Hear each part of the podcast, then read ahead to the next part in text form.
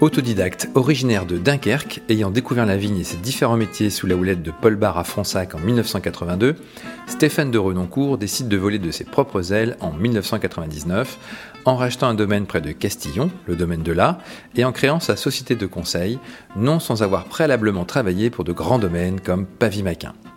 Ce vigneron est aujourd'hui l'un des consultants les plus renommés et les plus influents dans le Bordelais et au-delà, et son franc-parler tranche avec le monde feutré de la vinosphère. Je m'appelle Philippe Hermé, bienvenue dans Vin Divin. Bonjour Stéphane. Bonjour. Bienvenue dans Vin Divin. Merci beaucoup. Quelles sont les qualités aujourd'hui pour faire un bon consultant? Il faut connaître un petit peu. euh, faut- Alors, il y a consultant et consultant, ça dépend. Moi, à l'époque, où- quand j'ai créé cette société, c'était. C'était aussi une, une- une espèce de nouveauté dans l'offre de consulting parce que j'ai amené un concept un peu global. C'est un métier qui appartenait à l'œnologue, justement, et qui était très focalisé sur la cave. Et en fait, moi, en créant ma société, j'ai réfléchi longtemps pour arriver à une conclusion simple. C'est que je me suis dit, je vais essayer de faire ce que je sais faire. Et moi, ce que j'avais compris, c'est que le vin, c'était fait avec du raisin. Et je suis parti de cette idée-là, quoi. Donc, on apportait un, peut-être un, je dis on parce que très vite j'ai embauché un- une vision un peu plus globale. Et mon idée, à une époque euh, où, euh, euh, où le travail se faisait beaucoup dans la cave, bah, c'était de s'occuper de l'identité du vin en prenant soin des vignes et peut-être de raccrocher un peu cave et vigne, qui était souvent un, peu distinct, surtout dans les châteaux bordelais à l'époque. Alors j'ai lu comme qu'il y avait deux qualités que vous aviez soulignées dans des, des interviews que vos collaborateurs ont, ont mis en avant. C'était la sensibilité et un excellent sens de l'observation. Bah, si vous voulez être consultant, ouais, ça me paraît la base. Et je rajouterais peut-être euh, un peu de psychologie aussi, parce que chaque consulting, au-delà d'une prouesse technique, quelle qu'elle soit, c'est aussi une aventure humaine. Alors vous parlez souvent de, dans, dans vos interviews de bon sens paysan. Euh, c'est important dans l'élaboration des vins? Oui, c'est important parce qu'en fait, on est, dans, on est dans un métier qui finalement est agricole et euh, qui est une agriculture certes de luxe et surtout quand on a la chance ou l'opportunité de travailler dans des grands crus. Et euh, il ne faut pas se déconnecter de la nature, en fait. Et, euh, et finalement, euh, ça résume un peu toute la vie, c'est que ce qui est extrêmement compliqué dans ce métier, c'est de, de faire simple. Alors j'ai vu aussi que vous aviez introduit la dégustation des vins par les sols. Alors, je ne sais pas si j'ai introduit, mais en tout cas, ce qui m'a fasciné, certainement la- à la base de- du choix de faire ce métier, c'est que, comme vous l'avez dit, moi j'ai un, parcours qui fait que j'ai beaucoup travaillé dans les vignes avant de- d'accéder à la vinification. Et quand j'ai accédé à la vinification, j'ai vraiment découvert euh, euh, cette, cette notion de- d'identité de, parcelle en ayant des cuves euh, contenant des raisins que je connaissais, venant de parcelles que je connaissais, qui avaient des goûts totalement différents. Et c'est ce jour-là où j'ai compris qu'il y avait un, un univers sans fin à découvrir. Et, c'est vraiment ce qui m'a passionné. Donc en fait, euh, la dégustation, c'est- compliqué aussi. Ça peut être du j'aime, j'aime pas. Ça peut être de savoir identifier des défauts, de pouvoir les accepter ou non. Moi, ce qui me plaît dans la dégustation, c'est de, de- de- de repartir à l'origine du, du vin. Et, pour moi, l'origine du vin, son identité, elle est souvent marquée par le, so- par le sol. Alors vous avez euh, aussi créé avec votre femme euh, votre propre domaine. Oui. Euh, près de Castillon, côte de, non, côte de Bordeaux, le domaine de l'A. Domaine de l'art. Euh, c'était c'était une opportunité, c'était pour en faire un laboratoire, c'est parce que vous aviez envie de boire votre propre vin. C'est qu'est-ce qui vous a en fait euh, poussé à, créer ce, domaine Moi, mon rêve au départ, c'était pas, je n'avais pas imaginé une seconde que j'allais faire une carrière de consultant. Donc moi, mon rêve, c'était d'être vigneron. Ensuite, euh, toujours euh, pour une raison très simple, je me voyais mal aller conseiller des gens sans pouvoir, euh, moi, prouver que je savais faire du vin chez moi. Et c'était important. Et troisième chose, c'est vrai que quand on a son domaine, c'est la pleine liberté. Qu'on n'a pas forcément en consulting, même si on a plus ou moins de liberté, plus ou moins de confiance, de carte blanche, vous n'êtes pas chez vous. Donc euh, il y a toujours une limite. J'ai lu aussi que vous aviez. euh, ça n'avait pas été facile en fait au départ pour euh, racheter ces, ces- premiers hectares et que vous aviez un peu finalement inventé, enfin, été le précurseur dans, dans, les financements euh, qui sont assez à la mode aujourd'hui de type crowdfunding. C'est ça? Est-ce que vous Ouais, pouvez nous, trouve- ouais. nous en dire un peu plus? Ben, en fait, on était, on était jeunes euh, avec ma femme, euh, très amoureux. On s'est mariés cette année-là aussi, et, et donc plein de, plein d'ambition et, et plein de d'espoir pour ce projet qu'on a monté euh, sur le coin de la table dans la cuisine et, et on a trouvé les parcelles qui nous plaisaient et tout était à peu près en ordre et lorsqu'on est allé voir euh, la banque eh ben, ils nous ont refusé euh, le financement Et donc ça a été un peu un peu un choc, un peu un choc et un peu dramatique pour elle. Et c'est quelque chose. Moi, l'entreprise, je connais pas, je connaissais pas à cette époque. J'avais toujours été salarié avant, donc c'est un monde que je connaissais pas. Et où, là, j'ai compris que finalement, si on voulait emprunter de l'argent, c'était mieux d'en avoir. Euh, et, comme j'en avais pas, j'ai pas voulu laisser tomber le truc et je me suis dit on va, on va réfléchir. J'ai trouvé une idée qui valait ce qu'elle valait. C'était de, de, faire une espèce de, lettre de motivation, de l'envoyer à la filière. J'avais un fichier euh, pas très épais, hein, 250 personnes à peu près. Et euh, j'ai fait une lettre de motivation en leur expliquant mon projet, en leur demandant de, participer en tant que, pas en tant qu'actionnaire, mais, mais je leur demandais à l'époque 5000 francs. Oui. Euh, contre lesquels je m'engageais à, leur, euh, à leur rétribuer 84 euh, bouteilles sur 4 millésimes. D'accord. Ce qui était ambitieux parce que ça posait déjà pour cette appellation un niveau de prix de bouteille assez haut. Et surtout parce que j'ai rencontré des conseils qui m'ont dit, tu sais, un mailing c'est 10%, garde plus, donc tu, tu, vas te planter. Et c'est vrai que sur 200 250 adresses, on, on, a eu 200 réponses positives. Et, on a levé à l'époque un million de francs, ce qui était énorme. C'était énorme. Mm. Vous aviez donc déjà une certaine réputation à l'époque euh Ouais, une petite réputation locale. On était, euh, on était allé à la banque avec une boîte de, une boîte de chaussures en carton, dans laquelle il y avait un million de, un, million de francs en chèque de 5000 francs. Et on a posé ça sur le, sur le, sur, le comptoir. Et le, mec nous a dit bah écoutez, asseyez-vous. Et on a dit bah on n'a pas le temps parce qu'on a pris rendez-vous avec votre concurrent parce que vous nous aviez refusé le financement. Et le domaine de là, donc aujourd'hui, donc en tant que particulier, on peut, on peut, on peut l'acheter au domaine, on peut le trouver. Oui, on peut euh, l'acheter au domaine. Et puis c'est un mhm. vin qui est relativement bien distribué. Vous pouvez le trouver, euh, vous pouvez un peu partout chez les cavistes, évidemment. Mhm. Les cavistes en restauration, on travaille pas mal en restauration aussi. Euh, c'est un, un, domaine qui a, qui a connu une on a commencé tout petit, on avait, acheté 4 hectares et on avait 2,5 deux, en production. Et aujourd'hui, on en a 12 en production. Et on a eu cette chance d'avoir euh, séduit un vieux monsieur qui avait son, domaine et qui n'avait pas, euh, pas d'enfant pour reprendre. Et qui a été séduit par ce qu'on faisait, euh, non parce que c'est novateur, au contraire, ça lui rappelait un peu la viticulture de son grand-père. Lui était un peu, un peu pas coopérateur, mais il faisait des vins, il n'avait pas vraiment de marché, il vendait ça en vrac. Donc tout, petit à petit, euh, la, grande époque s'est un peu éteinte et, il avait de moins en moins de moyens de produire, donc il, commençait à, devoir désherber, arrêter les, travaux mécaniques. Quand, il vu, quand il nous a vu arriver, qu'on mettait les composts, qu'on travaillait en biodynamique, c'est quelque chose qui l'a touché. Puis on a petit à petit, sur une, quinzaine d'années, racheté parcelle par parcelle son vignoble pour faire quelque chose d'à peu près d'un seul tenant sur des terroirs magnifiques euh, et, qui nous ont permis de constituer ce domaine aujourd'hui. Et aujourd'hui, votre, votre ambition sur le domaine de là, c'est de toujours vous faire plaisir ou d'essayer de, d'avoir une, euh, un classement, intégrer un classement, euh, un cru bourgeois ou autre Moi, les classements, pour moi, c'est quelque chose qui est complètement tombé en désuétude. J'y crois plus du tout. Je pense pas que ça correspond à, à l'époque qu'on vit aujourd'hui. le réel classement, c'est la manière dont les, dont les amateurs euh, recueillent le vin, c'est aussi son niveau de prix. et surtout à Bordeaux, parce qu'à Bordeaux, c'est quand même un, paysage un peu compliqué. C'est une très grande appellation, c'est la plus grande appellation de France, avec, une, avec un spotlight, une notoriété qui est surtout euh, dirigée vers le, vers, le, vers le classement de 1855, vers un monde un peu privilégié que j'adore hein, et avec lequel je travaille. Mais est-ce que c'est pas un peu has-been le, le, classement de 1855, dans le sens où c'est un peu figé et que du coup euh, Bordeaux euh, peut avoir tendance à se reposer un peu sur ses lauriers. Je ne pense pas que ça soit quelque chose d'asbin, et je pense même que ça quelque que c'est quelque chose de, nécessaire et que c'est une référence euh, culturelle, historique qu'il faut absolument non seulement garder mais préserver et choyer. on ne peut pas fermer les musées, hein. ce, ce, serait ridicule, ce serait pas bon. Euh, ce qui, ce qui, en revanche, ce qui est, ce qui est difficile à Bordeaux, c'est qu'à partir du moment où on n'est pas dans cette cour un peu, un peu privilégiée dans le haut de la pyramide, c'est difficile d'exister.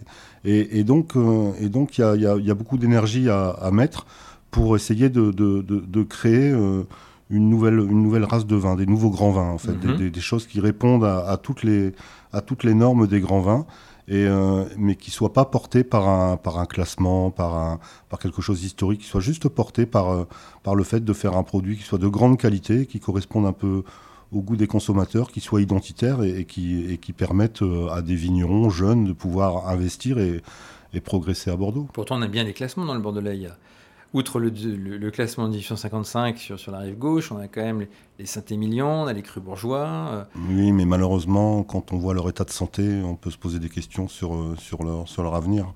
Je ne sais pas si c'est un modèle qu'il faut, qu'il faut, faut perdurer. Je pense, bon, celui de 1855, il est, il est gravé dans le marbre depuis cette, depuis cette date-là. Euh, il correspond à quelque chose, il donne des repères. Il est, il est, il est, c'est un fabuleux ambassadeur des vins français parce qu'on le mhm. connaît, on le connaît dans le monde entier. Il faut pas toucher à ça. Maintenant, de, de, de, dire on va monter des choses qui sont à, faible notoriété aujourd'hui en créant des classements, ça me paraît, ça me paraît un peu compliqué. Vous savez, le vin, c'est un, c'est un, c'est un produit de la civilisation, quoi. Mhm. un produit euh, culturel. tout à fait. Donc, il doit, il doit correspondre à son époque. S'il ne correspond plus, on ne changera pas l'époque. Hein. C'est elle qui nous changera.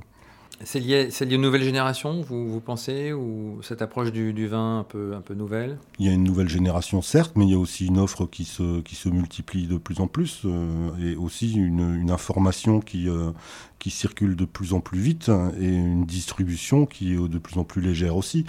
Aujourd'hui, avec un smartphone et une carte bancaire, vous pouvez faire rentrer dans les 48 heures n'importe quel vin de la planète, avec un peu de, avec un peu de, avec un peu de temps et un esprit un peu malin.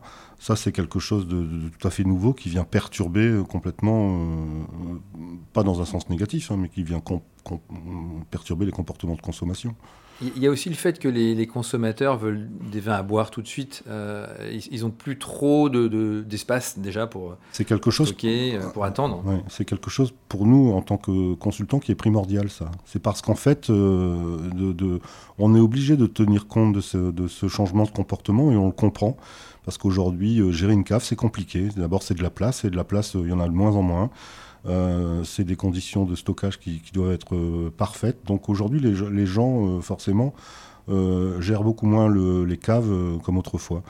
Ce qui fait qu'on a tendance à, demander des vins qui soient plus accessibles plus tôt. Mhm. Et le meilleur moyen de les rendre accessibles plus tôt, c'est de les faire plus légers. Alors, encore une fois, c'est pareil. C'est quelque chose qui est, qui est super mais qui doit être euh, aussi raisonné. Parce que la promesse d'un vin, ça doit quand même rester la définition d'un lieu. Et aussi, euh, et surtout, euh, à partir du moment où c'est un, vin qui est fait d'un raisin de grande qualité et qui, qui subit une, une, vinification attentive et un élevage, c'est noble l'élevage, hein, c'est quelque chose de très compliqué, qui, est, qui est complètement réussi. Il doit aussi, dans la bouteille, enfermer des promesses qui, qui, qui doivent se révéler dans le temps. De Renoncourt Consultant, aujourd'hui, c'est euh, une société importante. Hein. Vous avez 18 collaborateurs, je crois. On est 18 en tout, oui. 18, en tout. Vous accompagnez 150 clients, euh, un peu, plus peut-être? Plutôt 150 étiquettes, un peu euh, moins de 150 clients. D'accord, à travers donc différents pays, puisque vous êtes en France déjà, dans le Bordelais bien sûr, mais aussi dans le Val-de-Loire, en Vallée du Rhône, j'ai vu dans, quasiment toutes les régions. Oui, on travaille à peu près dans toutes les régions de France et on travaille dans une bonne quinzaine de pays. Alors imaginons que demain, euh, je rachète 4 hectares euh, euh, dans le Val-de-Loire. Muscadet, par exemple. Mmh. Très bon choix. et un monsieur, un vigneron qui n'a pas de successeur, je fais appel à vos services. Comment, comment ça se passe? Eh ben, on va discuter ensemble et puis, et puis si, ça paraît, si, ça, si ça me paraît bien, ce, qui, ce, qui, semble être le cas, ben, je vais venir vous voir. On va aller voir le, on va aller voir le lieu ensemble. Mhm. On va voir un peu son état, son passif, euh, sa qualité. Euh, on va regarder un peu, on va regarder un peu les sols, on va regarder un peu les vignes. Euh, on va goûter la production si on a une. on va regarder un petit peu la manière dont il est travaillé, ce que vous avez, faire un espèce de diagnostic, un espèce d'audit technique. qui va, qui va déboucher sur un, sur, un, sur un rapport, un projet écrit, où on, on va proposer euh, un itinéraire qui nous paraît adapté au lieu et adapté à vos moyens, parce que c'est aussi une question de moyens. Et puis si ça vous plaît, euh, ben, contre une petite rétribution, je vais venir vous voir plus souvent. D'accord. Donc, je vais avoir un, consultant dédié, c'est ça euh Vous allez avoir un consultant dédié, voire deux. Voire deux. Voire deux. Super, ça donne envie. Eh ben écoutez, achetez les lignes. Alors, quels sont les conseils que vous donneriez à un jeune vigneron qui se lance? Si je devais vous répondre de manière très synthétique et, ne retenir qu'un seul mot, mhm. je dirais l'audace. L'audace. Ouais, l'audace. Parce que, euh, parce que ça résume un peu tout ce qu'on s'est dit euh, auparavant. Il y a beaucoup de choses qui changent. avant, on vendait un vin pour sa qualité. Aujourd'hui, c'est plus le cas. Quand on vend un vin, on vend un message. Et la qualité de ce message, elle est, elle est, elle est profondément liée au trip du vigneron. Et, et, et, pour faire un truc avec ces tripes, bah, il faut avoir de l'audace. On va parler maintenant du réchauffement climatique. Que pensez-vous de l'approbation récente par l'INAO de six nouveaux cépages provenant principalement d'Espagne et du Portugal dans le cahier des charges de l'appellation Bordeaux? Que c'est une connerie. Euh, que c'est une connerie. Euh, parce que je pense qu'avant d'aller aussi loin dans la démarche, il y a peut-être beaucoup de choses à faire euh, et qui sont faites d'ailleurs hein, par les vignerons, hein, et qui sont faites sur la, sur la, manière euh, de cultiver la vigne, sur, euh, la manière d'imaginer un, itinéraire technique, sur la manière de protéger les sols, sur la manière de, gérer des enherbements, sur la manière de favoriser un enracinement. et toutes ces choses, toutes ces choses, à mon avis, on a encore beaucoup de travail là-dessus avant d'aller chercher des cépages euh, qui, euh, qui, euh, qui, à mon avis, peut-être vont permettre de continuer à produire beaucoup, parce que c'est souvent ça la mhm, raison, mhm. De, produire beaucoup. moi, je préférerais qu'on produise moins et les produits seront plus rares et peut-être mieux valorisés, même si c'est un peu compliqué ce que je dis et que ça veut dire qu'il y a peut-être pas mal d'hectares qui doivent disparaître. Mais je, je, trouve que c'est une solution qui est faite par le bas et surtout euh, un coup de poignard dans l'identité des vins de Bordeaux. Euh, on, va revenir au, millésime. 2021, euh, ce sera un grand millésime selon vous? Si je dois être très honnête, non, ce ne sera pas un grand millésime. Ce ne sera pas un grand millésime parce que les, les, grands millésimes sont des millésimes secs et ensoleillés. Et 2021 n'a pas été ni sec ni ensoleillé. Il y a beaucoup de pluie, oui. C'est un millésime compliqué. et ce sera un millésime forcément hétérogène d'une part, euh, d'une manière très injuste, c'est la nature des sols. Je pense qu'il y aura mhm. quand même, c'est un millésime où il y a eu beaucoup d'eau, donc c'est un millésime où on doit lutter contre une, forme de dilution.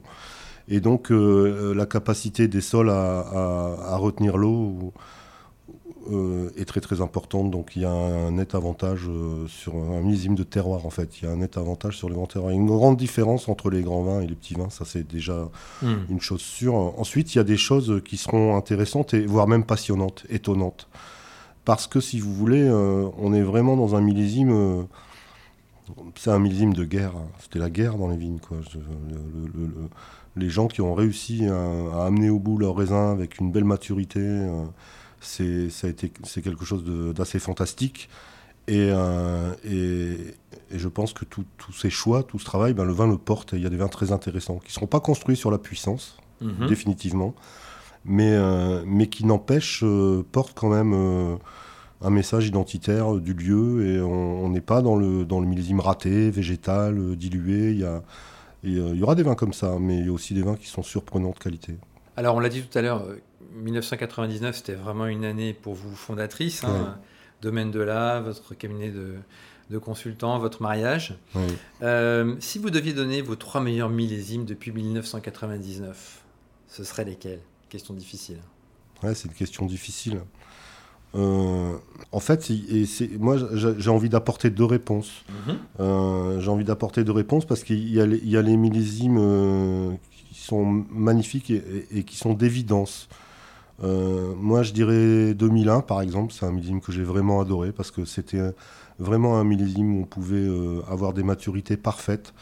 Euh, et, garder énormément de fraîcheur. C'est un millésime qui a été un peu dans l'ombre du millésime 2000, qui été le millésime magique. C'est ça. Certains disent d'ailleurs que 2001, c'est 2000, mais en moins cher. En moins cher et parfois en meilleur. Et en meilleur, et parfois en meilleur.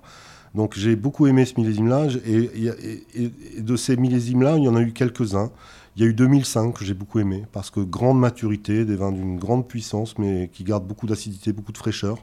Et il y a eu plus récemment 2016, que c'est, peut-être les trois millésimes euh, que j'ai adorés et qui sont les plus faciles. Ensuite, il y a eu des millésimes que, moi j'adore et, et, qu'on appelle les millésimes de vigneron. C'est-à-dire que euh, la grande qualité des vins, elle, euh, elle, elle dépend de choix qu'il fallait faire. Et il y a des millésimes comme ça qui sont pas très très médiatiques, mais, mais que moi j'ai adoré. Comme 97 par exemple, j'ai adoré ce millésime vous m'aviez dit depuis 99, mais bon. Oui. 97, j'ai adoré ce millésime parce que c'est un millésime qui m'a donné beaucoup de confiance. Moi, j'étais très jeune et en fait, euh, j'étais à Pavimaquin à l'époque et, mhm. Et il y avait des suivis de millésimes qui étaient très souvent analytiques et, et, et, et, les gens, les scientifiques, avaient, avaient, incité tout le monde à vendanger en disant que l'évolution c'était fini, ça n'évoluerait plus, ça n'évoluerait pas bien. Et euh, parce qu'on avait eu un, mois d'août un peu compliqué, un peu humide, où la vie ne s'arrêtait pas de pousser, et on avait des baies qui étaient un peu roses, c'était pas terrible. Et tous les gens se sont mis à vendanger autour du 5 septembre. Et moi, à l'époque, je travaillais avec euh, Pavie Maquin et avec, euh, avec Stéphane Naiper, le comte de Naiper, Canon la Gaffelière, la Mondotte, Claude L'Oratoire aussi à mhm. l'époque. Et, et, moi, je les ai beaucoup incités à, à, pas à pas vendanger, parce qu'on on, prenait aucun risque à pas vendanger parce qu'il faisait beau. Et il a fait beau pendant un mois. Et, euh, c'était la grande époque, je ne sais pas si vous vous souvenez, c'était la, grande époque des Minitel. Et, euh, et quand, euh, et quand il, commençait à stresser un peu, je me souviens très bien d'allumer le Minitel et, de prendre la météo. Et il était tout le temps marqué pas de précipitation. Je dis voilà, il faut pas se précipiter. On a attendu. Et en général, on a vendu, on a vendangé pratiquement un mois après euh, l'ensemble de l'appellation et on a fait des vins magnifiques dont, qui sont encore très bons aujourd'hui. Donc j'ai adoré ce millésime. J'ai adoré 2004 aussi. Mhm. Parce que 2004, c'est un millésime sublime. Il n'a qu'un défaut, c'est que il vient après 2002 et 2003 où la vigne a beaucoup souffert. En 2002, par, souvent par la pourriture. En 2003, par la sécheresse. c'est l'année de la canicule. Mhm. Et la vigne, c'est une mère. Hein. Si on lui empêche de produire des fruits, elle le compense l'année d'après. quoi. Et il y avait une, vendange pléthorique. Comme les chais étaient un peu vite, c'était difficile de prendre la décision d'aller couper des raisins, il fallait en couper beaucoup. Et, euh, nous, on l'a fait. Euh, déjà, on avait le domaine euh, à cette époque-là. Et, et, on a fait des vins que, que j'adore, qui sont, qui, sont, qui sont sublimes. Et ensuite, encore un millésime classique que j'aime beaucoup, c'est 2014. D'accord. Donc voilà, j'ai trois médiatiques et trois plutôt difficiles que, que, j'ai adoré parce que ce sont des millésimes qui m'ont aidé à grandir, qui m'ont aidé à réfléchir, à prendre des décisions difficiles. Euh, et, et, peut-être euh, à titre personnel, mais aussi à titre de consultant. Quand je vous disais qu'il y avait une, dimension psychologique euh, dans le consulting, c'est que parfois on incite les gens à prendre des décisions qui ne sont pas forcément faciles. Alors aujourd'hui, quels sont vos, vos projets? Si vous en avez, ou votre prochain challenge. Je me dis par exemple, vous êtes du Nord, vous êtes ch'ti, mm. vous n'auriez pas envie de créer un, domaine ou quelque chose, enfin un vin, euh, ou en tout cas conseiller un, vigneron qui a, qui a, une parcelle dans, dans, le Nord par exemple? C'est fait. Ah, D'accord. C'est fait, on est sur des projets de plantation de vignobles en, en Picardie. Ah super. Donc on est assez, On est assez proche de la de, de, de, la Champagne hein, finalement. Oui, tout à fait. Et en fait c'était une région. c'est ça? Ouais, c'était une région très viticole. Et euh, donc il y, y, a, y, a un projet là pour euh, pour, euh, pour faire des choses comme ça. Et on a déjà. Plutôt dans l'Aisne, hein, donc c'est ça? Ouais, c'est dans l'Aisne. On a déjà on a déjà des contrats en Belgique, figurez-vous. D'accord. En Angleterre aussi d'ailleurs.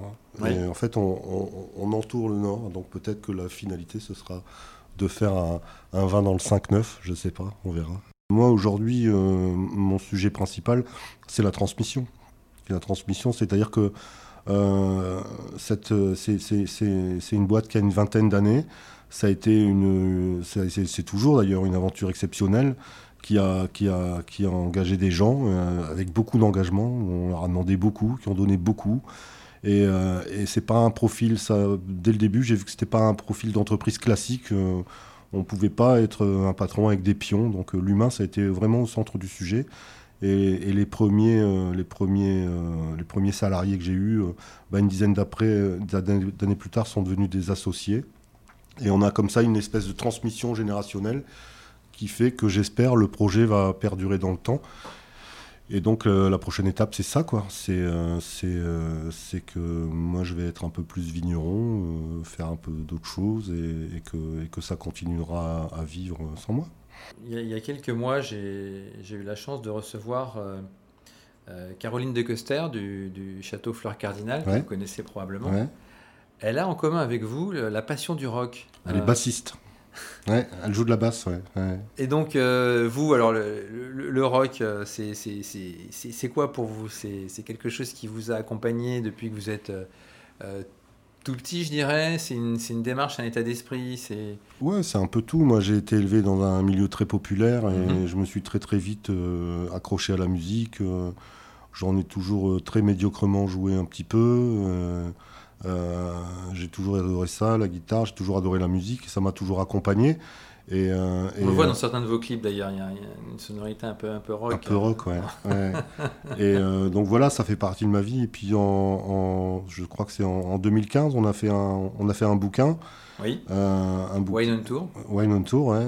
Donc, qui est un petit peu euh, calé sur, euh, sur, sur, On a un peu une vie de rocker aussi. Hein.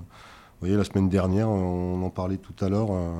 j'ai pas dîné un seul jour dans la même ville, vous voyez. Hmm. Donc c'est une vie un peu de, de, baroudeur, de, de, un peu de rocker, quoi, de, d'être ouais, en, en, tournée, quoi. Euh, et, donc on a fait un bouquin euh, qui, euh, qui est très basé sur le, graphisme avec un photographe magnifique qui était, qui s'appelle Christophe Goussard et qui était le photographe de Noir Désir. Noir Désir, oui. et, et, le bouquin a la forme d'un 33 tours. Et chaque chapitre, c'est un, c'est un, classique du rock où plein d'artistes que j'aime sont cités. D'accord. Bah justement, je vais vous donner l'occasion peut-être d'en citer, puisque on va terminer par une question un peu rigolote. Demain, vous partez sur une île déserte. Ouais. Quel domaine, quel, quel millésime vous emmenez avec vous? Quel domaine et quel millésime? Et où, comme vous voulez. Je ne vais pas être trop vous contraindre dans, la réponse, mais. j'ai le droit qu'à une bouteille. Vous avez le droit, euh, vous avez le droit à une bouteille. je pars pour mourir sur votre île. Euh, je crois quand même que je prendrai une bouteille de Pavimaquin. Mm j'hésiterais quand même entre une bouteille de Pavimaquin et une bouteille de Domaine de là. D'accord. Mais je pense que je prendrais Pavimaquin parce que c'est le tout début de l'aventure. Et c'est un endroit auquel je suis euh, viscéralement attaché. Et, euh, que, j'aime profondément et que je, que je connais très bien. Donc je prendrai, je prendrai certainement ça. Et peut-être que je prendrai ma dernière bouteille, où il doit m'en rester une ou deux, de, de 97. Je ne prendrais pas un millésime star, mais je prendrais un, millésime. En tout cas, avec un vin patiné, un vin reposant, pas un vin agressif. Deuxième question, euh, toujours sur l'île déserte. Euh, quel single ou quel album de rock vous emmenez avec vous? J'amènerai le Blue Valentine de Tom Waits, définitivement, sans hésiter. Merci beaucoup. Merci à vous. Euh, et puis donc, bah, bonne continuation. Merci. Et je vous dis à bientôt. J'espère. Au revoir. Au revoir. Merci d'avoir pris le temps de nous écouter et de nous être fidèles. Vous êtes en effet toujours plus nombreux à écouter ce podcast. N'hésitez pas à nous suivre sur les réseaux sociaux, abonnez-vous au club 20 sur 20 et profitez d'offres privilégiées de nos partenaires. Ce contenu a été créé avec le soutien de Alma, société de conseil en croissance digitale qui met en relation des sociétés avec des solutions technologiques innovantes dédiées au e-commerce, à la data et à la publicité. Dans le prochain épisode, nous irons en Val-de-Loire, à Chinon plus exactement, à la rencontre d'un vigneron d'exception. En attendant, portez-vous bien.